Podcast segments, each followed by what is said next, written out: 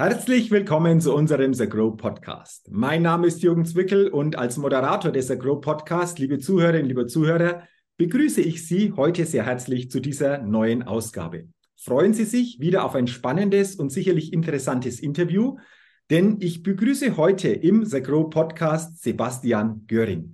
Lieber Herr Göring, herzlich willkommen im The Grow Podcast und schön, dass Sie sich die Zeit für unser Gespräch nehmen.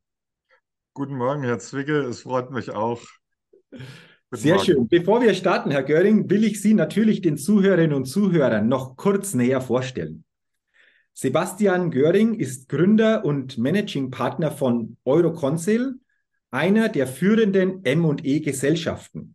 Und es geht dabei um das Thema Unternehmensnachfolge, Unternehmensverkäufe und auch Unternehmenskäufe. Und genau darüber wollen wir uns natürlich auch in diesem Podcast-Interview näher beschäftigen, thematisch näher beschäftigen. Ich bin schon sehr gespannt darüber. Doch bevor wir das tun, lieber Herr Göring, lassen Sie uns gerne mit dieser kurzen Get-to-Know-Fragerunde starten. Fünf Fragen an Sie und ich bin schon gespannt auf Ihre Antworten. Und wenn Sie soweit startklar sind, dann lassen Sie uns gerne mit Frage Nummer eins starten. Sehr Frage gerne. Frage Nummer eins. Frühaufsteher oder Nachteule? Ganz klar äh, eher die Nachteule, leider.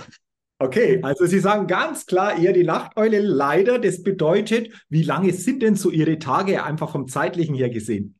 Leider häufig bis kurz vor Mitternacht. Okay. Also ich, bei mir ist es üblicherweise so, ich stehe morgens tatsächlich erst halb sieben auf und äh, bin erst gegen halb acht im Büro, aber die Tage sind halt häufig länger. Okay, okay. Also dann sind es sehr, sehr lange Tage und natürlich dann klassische Nachteule. Absolut ähm, trifft es natürlich in dieser ersten Frage auf Sie zu. Die zweite Frage. Was ist denn Ihr Geheimtipp, um auf neue Ideen zu kommen? Also für mich ist ein, also Geheimtipp kann man dazu nicht sagen. Für mich ist das, was äh, mich inspiriert, äh, ist Sport. Also wenn ich Sport mache, wenn ich jogge, wenn ich Rad fahre, äh, dann fällt Last von mir ab und äh, dann kommen Gedanken, Inspirationen, äh, die ich dann wunderbar kreativ dann auch äh, entstehen lasse. Und äh, das inspiriert mich und dort kann ich neue Gedanken finden. Okay, also Sie haben schon angesprochen, Joggen, Radfahren sind so Ihre Sportarten. Wie häufig äh, sind Sie denn so sportlich unterwegs? Nun ja, es ist natürlich so, dass ich auch immer älter werde, nicht? Und äh, so wie früher, dass man jeden Tag Sport macht, das schafft man auch nicht mehr.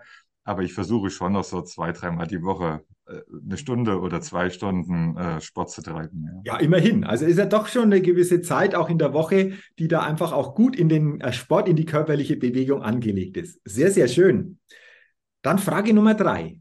Wenn Sie eine Sache in Deutschland ändern könnten, was wäre das?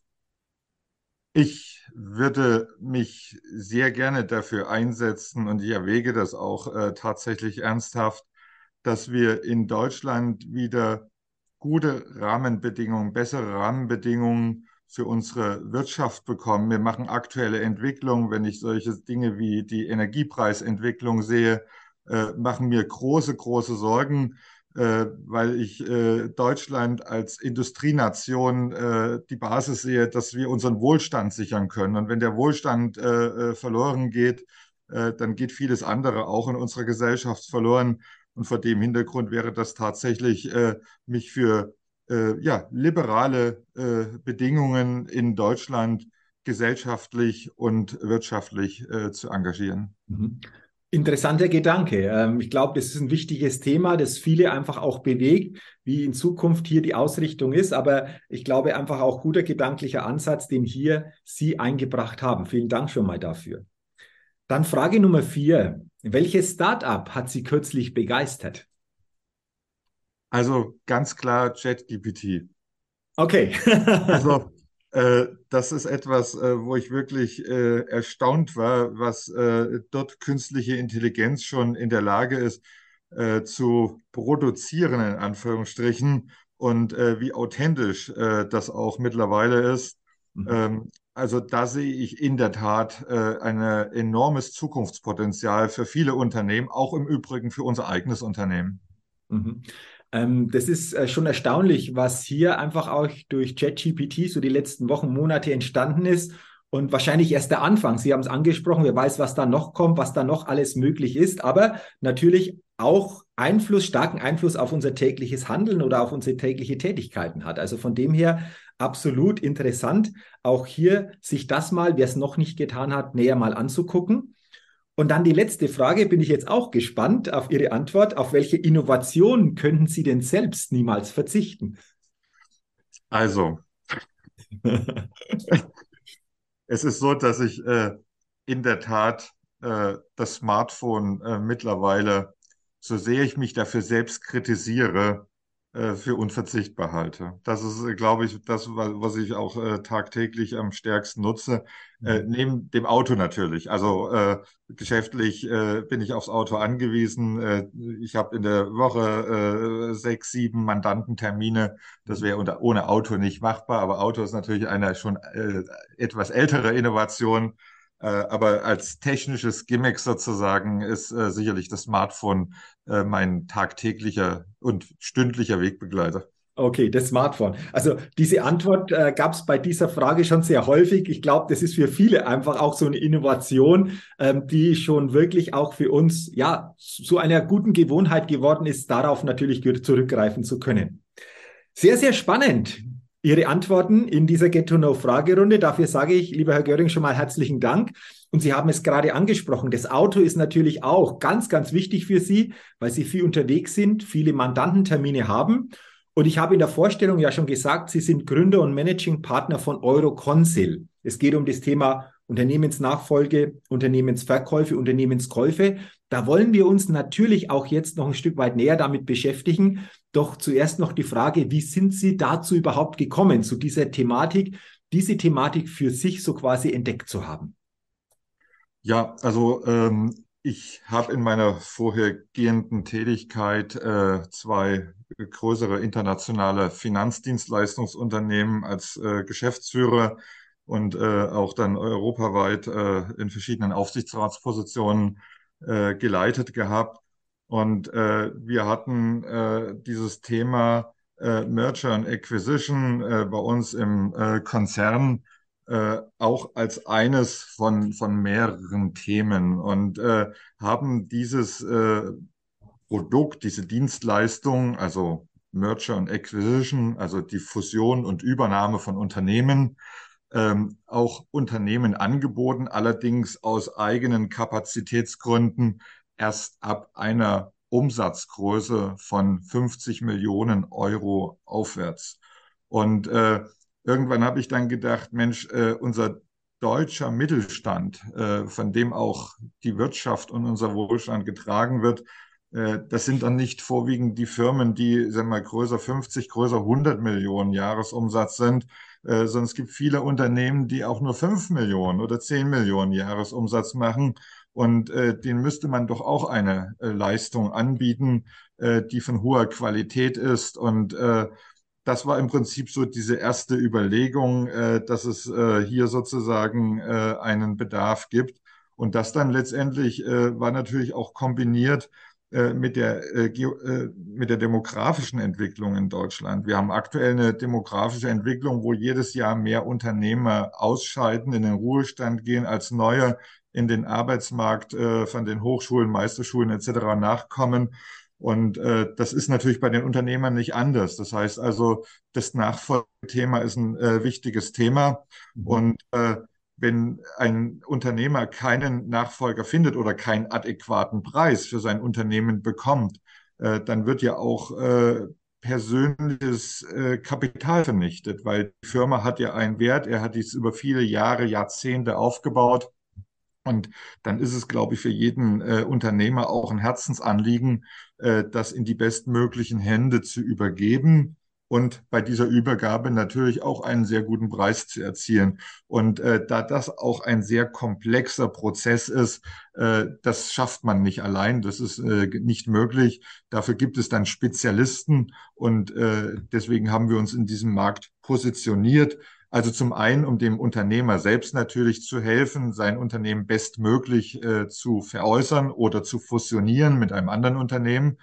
aber auch äh, wirtschaftspolitisch ist es, glaube ich, ein, ein, ein ganz, ganz großes Thema, weil die meisten Beschäftigten in Deutschland arbeiten ja nicht beim Daimler oder bei Bosch, sondern die meisten Beschäftigten in Deutschland arbeiten bei mittelständischen Unternehmen. Und das ist äh, genau unsere Zielgruppe. Das heißt, üblicherweise Unternehmen so zwischen einer Million und 100 Millionen Jahresumsatz. Das sind die meisten Mandanten von uns. Mhm, okay, also sehr interessant. Sie, Sie begleiten hier äh, mit einer sehr, sehr starken Expertise. Sie haben es gerade geschildert.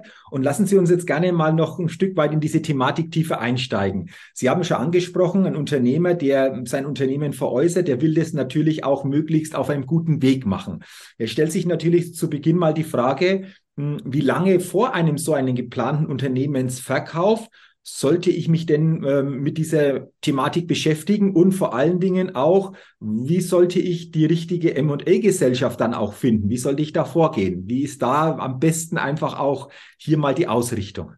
Ja, also ich empfehle tatsächlich, sich mit äh, dem möglichen Verkauf oder einer anderweitigen Übertragung. Es muss ja nicht immer der Verkauf sein. In den meisten Fällen ist es der Verkauf statistisch gesehen. Äh, aber ähm, es gibt natürlich noch andere Möglichkeiten der Unternehmensübergabe und Nachfolge, äh, dass man das frühzeitig angeht. Zwei bis drei Jahre halte ich für einen guten Zeitpunkt, ähm, weil es gibt einfach in einem Unternehmen Maßnahmen, die man ergreifen muss, äh, die etwas länger dauern. Also beispielsweise ein Unternehmen, was äh, Pensionsrückstellungen für den geschäftsführenden Gesellschafter in, in seiner Bilanz hat. Äh, das ist zum Beispiel etwas, was sie nicht äh, verkaufen können. Also dieses Risiko sozusagen, das übernimmt niemand als Käufer. Solche Pensionsrückstellungen für die geschäftsführenden Gesellschafter oder äh, frühere Gesellschafter, äh, die müssen vorher herausgelöst werden und das dauert seine Zeit. Ja.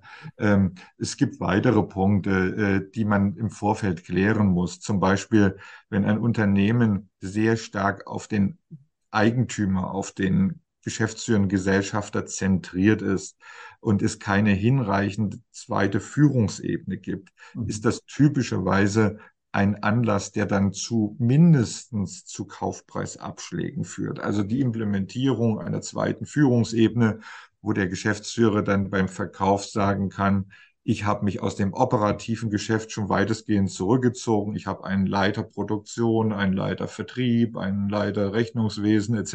etc.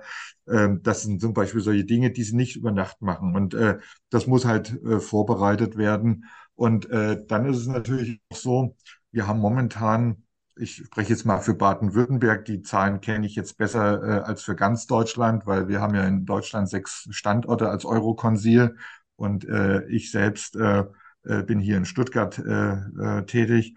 Das heißt also, ähm, die äh, Marktlage sieht so aus, dass wir in Baden-Württemberg aktuell etwa 8.500 Unternehmen haben, die zum Verkauf stehen. Mhm. Und wir haben derzeit nur zweieinhalbtausend Unternehmer beziehungsweise äh, MBI-Kandidaten nennen wir das, also Leute, die sich selbstständig machen möchten, also Management Buy-in auf Deutsch, ähm, die also ein Unternehmen erwerben möchten. Das heißt, wir haben hier ein Missverhältnis von eins zu drei, äh, also auf drei zum Verkauf stehende Unternehmen kommt nur ein Kaufwilliger. Und äh, dieser Prozess dann einen Käufer zu finden, und zwar nicht irgendeinen, sondern den bestmöglichen, äh, das ist ein Prozess, der dauert im Normalfall etwa neun bis zwölf Monate, äh, so dass also diese zwei bis drei Jahre, die ich gerade genannt hatte, äh, tatsächlich ein zu empfehlender Zeitraum sind.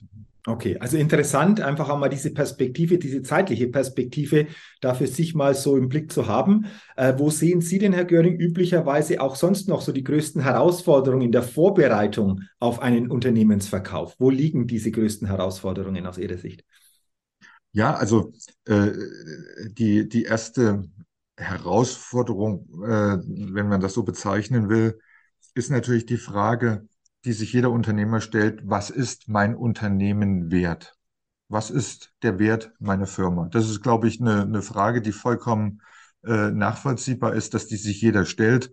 Und äh, damit ist der erste Schritt, den man üblicherweise in so einem Prozess geht, äh, dass man für den Unternehmer eine Unternehmensbewertung macht. Und äh, diese Unternehmensbewertung äh, muss natürlich fachlich fundiert sein, weil sie darf natürlich dann in einem äh, Unternehmenstransaktionsprozess nicht angreifbar sein. Das heißt also, was wir machen, ist äh, Unternehmensbewertungen angelehnt an den Wirtschaftsprüferstandard IDWS 1 zu machen. Wir machen dann für unsere Mandanten auch nicht nur nach einem Unternehmensbewertungsverfahren, sondern nach vier unterschiedlichen Unternehmensbewertungsmethoden, so dass er dann auch tatsächlich ähm, ja, vier leicht unterschiedliche Unternehmenswerte hat, weil natürlich jede, jeder Methode eine eigene Berechnung zugrunde liegt. Und äh, dieses Gutachten äh, legen wir dann äh, dem Unternehmer vor und dann hat er eine, einen Ansatz, einen Anhaltspunkt, mhm. in welcher Spannbreite sich dieser Unternehmenswert abspielt. Und seine Entscheidung ist es dann natürlich zu sagen, entweder ich gehe mit dem höchsten dieser vier Werte an den Markt oder ich nehme aus den drei höchsten dann das arithmetische Mittel. Das ist dann die Entscheidung des Unternehmers. Aber im ersten Schritt fängt eigentlich immer alles an, was ist mein Unternehmen wert? Mhm. Okay, also das ist der erste Schritt. Und, und dann die spannende Frage, ist dieser Unternehmenswert und dieser Unternehmensverkaufspreis dann identisch? Oder wie sieht es denn da dann entsprechend aus? Also das ist eine wirklich perfekte Frage, Herr Zwickel. Ähm, wenn ich offen sein darf, äh, der Unternehmenswert und der Unternehmensverkaufspreis mhm. sind in den allermeisten Fällen nicht identisch.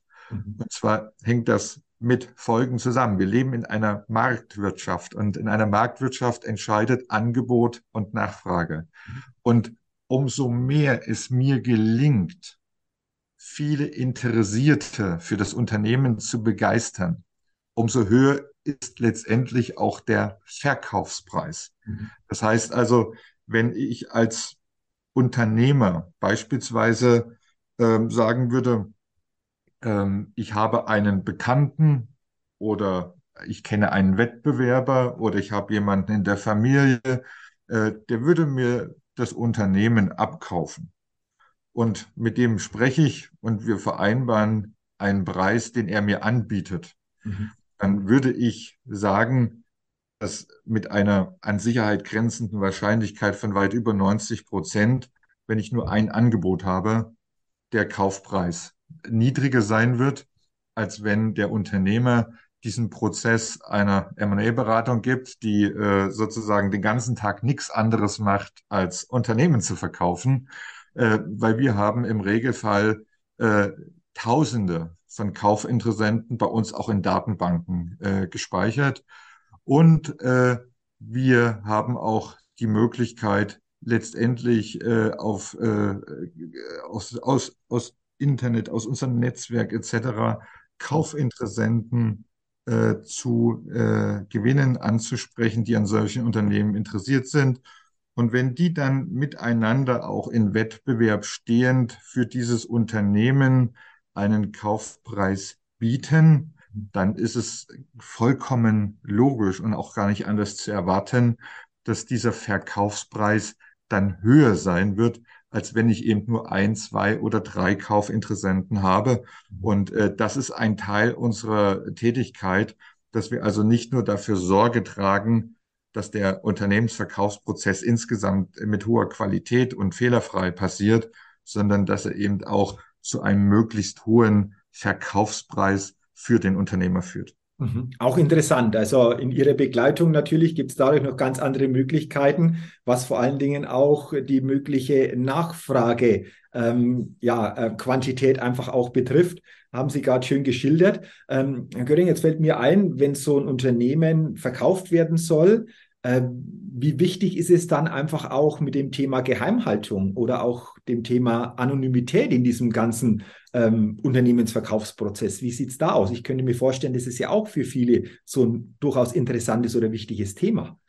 Das ist, äh, Herr Zwicke, sogar die Achillesferse. Mhm. Also Geheimhaltung, Vertraulichkeit ist mhm. in so einem Prozess das A und O. Also die Verkaufsabsicht eines Unternehmers sollte auf gar keinen Fall am Markt bekannt werden.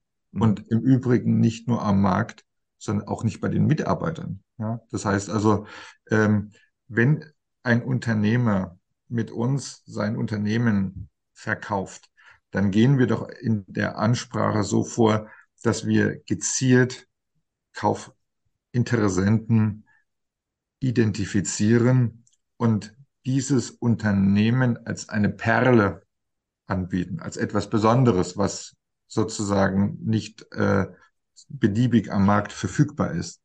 Und äh, wenn die Verkaufsabsicht sich rumspricht mhm. und das Unternehmen quasi schon bekannt ist am Markt, dass es seit ein oder zwei Jahren zu Verkauf steht und bisher wird es niemand haben, ja, glauben Sie dann, dass dann sozusagen der Angesprochene es dann plötzlich haben will, den höchstmöglichen Preis bezahlen will? Also eher nicht. Aber es, es gibt noch äh, zwei andere Gründe.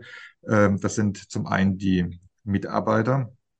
Wenn es gibt einfach Mitarbeiter, äh, die ein hohes Sicherheitsbedürfnis haben. Das muss man einfach sehen. Das ist auch nicht zu kritisieren. Und wenn Sie sich jetzt als Mitarbeiter in einem Unternehmen befinden, wo Sie wissen oder wo es Gerüchte gibt, äh, dass der Unternehmer diese Firma verkaufen will, einen Käufer sucht, ja, äh, dann schafft das Unsicherheit. Und wenn Sie jetzt als Mitarbeiter, die ja heute äh, gefragt sind, also Fachkräftemangel ist ja eines unserer derzeit äh, wichtigsten Themen, äh, wenn dieser Mitarbeiter alternativ eine Beschäftigungsmöglichkeit hat in einem stabilen Umfeld, äh, dann wird, werden viele Mitarbeiter wahrscheinlich dann den auch sichereren Weg gehen. Und der dritte Punkt, und lassen Sie mich das äh, dann auch abschließen, was das Thema äh, Vertraulichkeit angeht. Ähm, äh, die Dinge, die im Rahmen eines Unternehmensverkaufs äh, auf den Markt strahlen, ist ja natürlich auch das Thema Kunden. Ja, also wenn Sie jetzt ein, äh, ein, ein Haus bauen zum Beispiel, und äh, Sie haben jetzt eine Baufirma, wo Sie wissen, also der wird wahrscheinlich in zwei, drei Monaten den Eigentümer wechseln und ist dann der Geschäftsführer der Baugesellschaft, ist der dann noch sozusagen Ihr Ansprechpartner oder wechselt das oder was wechselt dann noch? Ähm, das heißt, es bringt Unsicherheit. Also Kunden möchten auch Sicherheit haben, äh, möchten, dass es äh, so weitergeht wie bisher. Und von daher ähm, ist eine Unsicherheit dort hineinzubringen nicht gut. aber auch der Unternehmer, glaube ich, auch selbst bestrebt, dass seine eigenen Zahlen, also Gewinne etc., äh, dass die nicht unbedingt an den Markt geraten. Also so gesehen, Vertraulichkeit äh, ist das A und O und äh, deswegen äh, empfehlen wir Unternehmen grundsätzlich, außer vielleicht mit ihrer Frau und ihrem Steuerberater und uns, äh, eigentlich das Thema Unternehmensverkauf mit niemandem weiter zu besprechen. Okay, also ein ganz, ganz wichtiger Aspekt. Sie haben es gerade einfach sehr, sehr gut geschildert, warum das so wichtig ist. Ähm, lassen Sie uns jetzt einfach mal darauf gucken, wenn jemand sagt, okay, ähm, das Unternehmen geht jetzt in den Verkauf. Ähm, wie lange muss jetzt zum Beispiel auch der Unternehmensverkäufer üblicherweise zum Beispiel dem Investor oder Käufer noch zur Verfügung stehen? Ist ja auch, glaube ich, eine interessante Frage für viele. Wie ja. sieht das aus? Genau. Genau. Also Sie hatten mich ja eingangs vorhin gefragt, äh, wie, wie, wie lange vorher soll man sich mit dem Thema beschäftigen? Und ich hatte Ihnen da gesagt, zwei bis drei Jahre. Und für den einen oder anderen Zuhörer ähm, äh, war das möglicherweise äh, ein äh, sehr langer Zeitraum, also lang empfundener Zeitraum.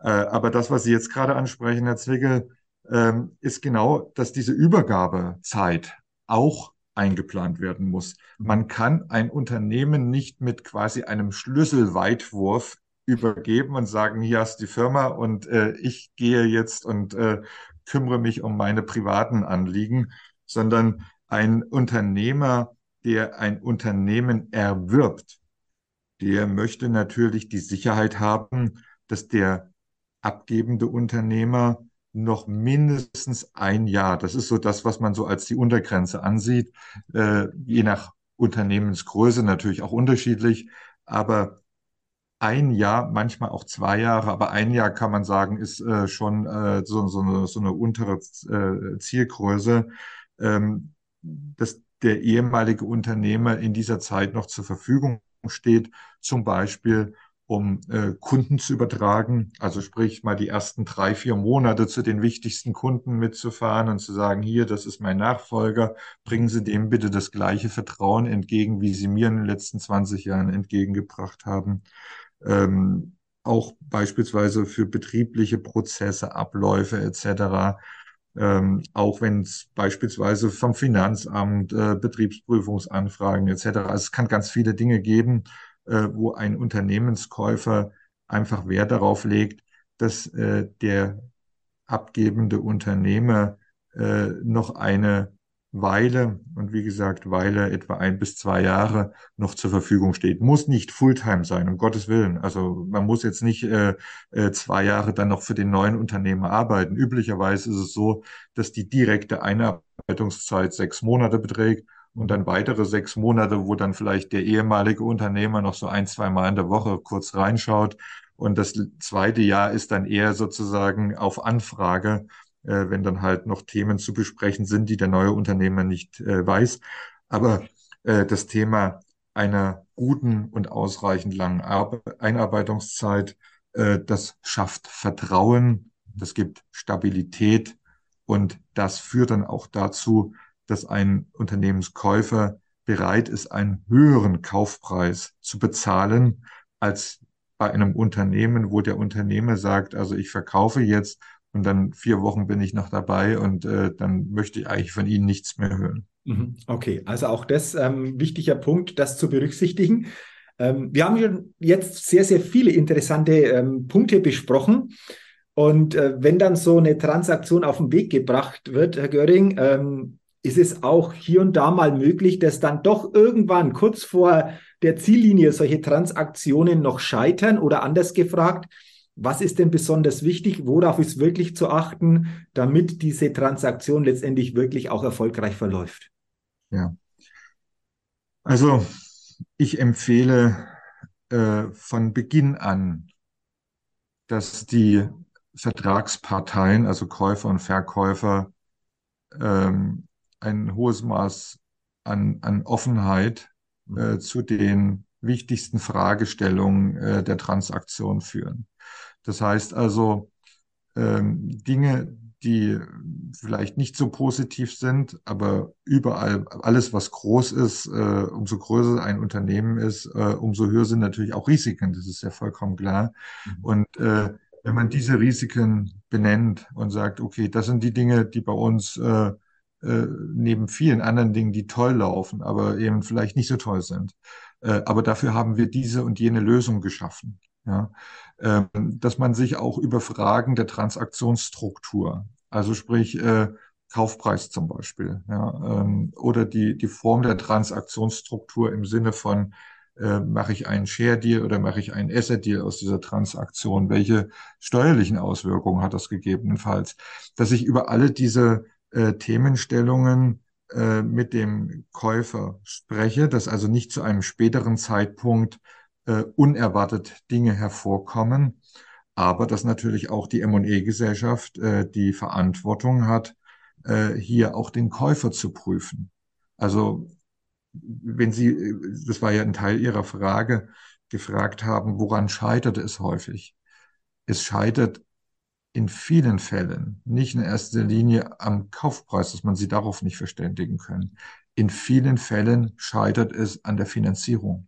Das mhm. heißt also, wir als M&E-Gesellschaft sind natürlich in Verantwortung für unseren Mandanten gehalten, äh, die Fähigkeit der Finanzierung, Schrägstrich Bezahlung des Verkaufspreises durch den Käufer überhaupt erst einmal zu prüfen. Mhm. Und wenn diese Fähigkeit nicht gegeben ist, dann macht es überhaupt keinen Sinn, mit diesem Kaufinteressenten in Gespräche, Verhandlungen einzusteigen.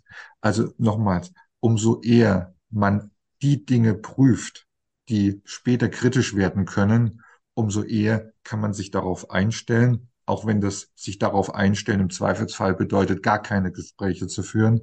Aber umso schlanker wird der Prozess nach hinten.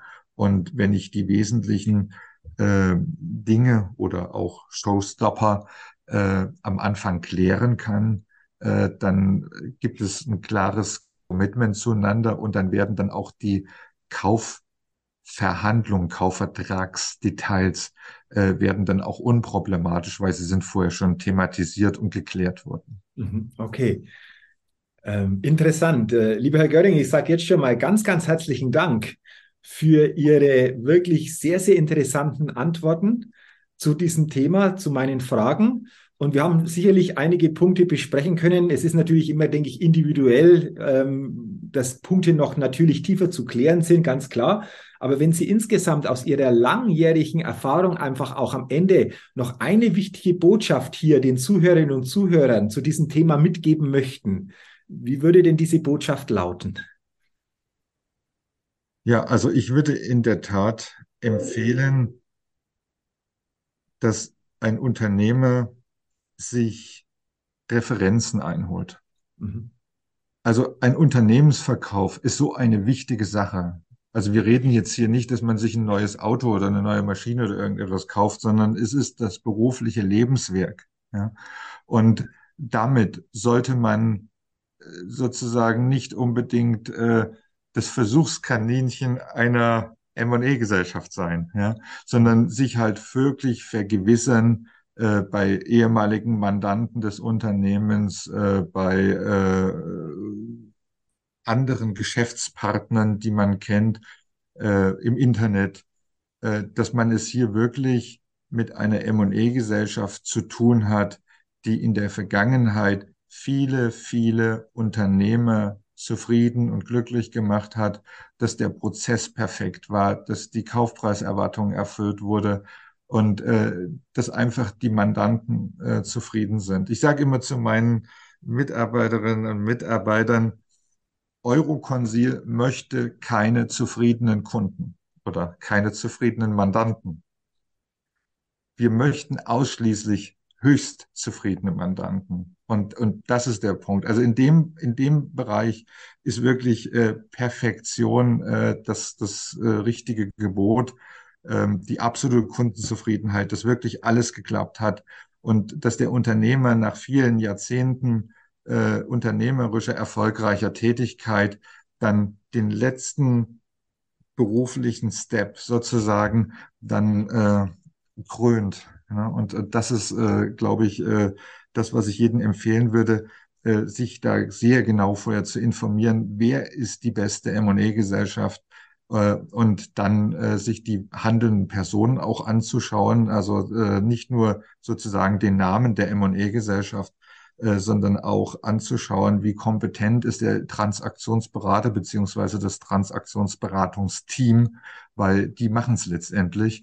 Und äh, von daher wäre das in der Tat äh, meine Empfehlung. Okay, wunderbar. Ich nehme Ihren Gedanken natürlich sehr, sehr gerne auf.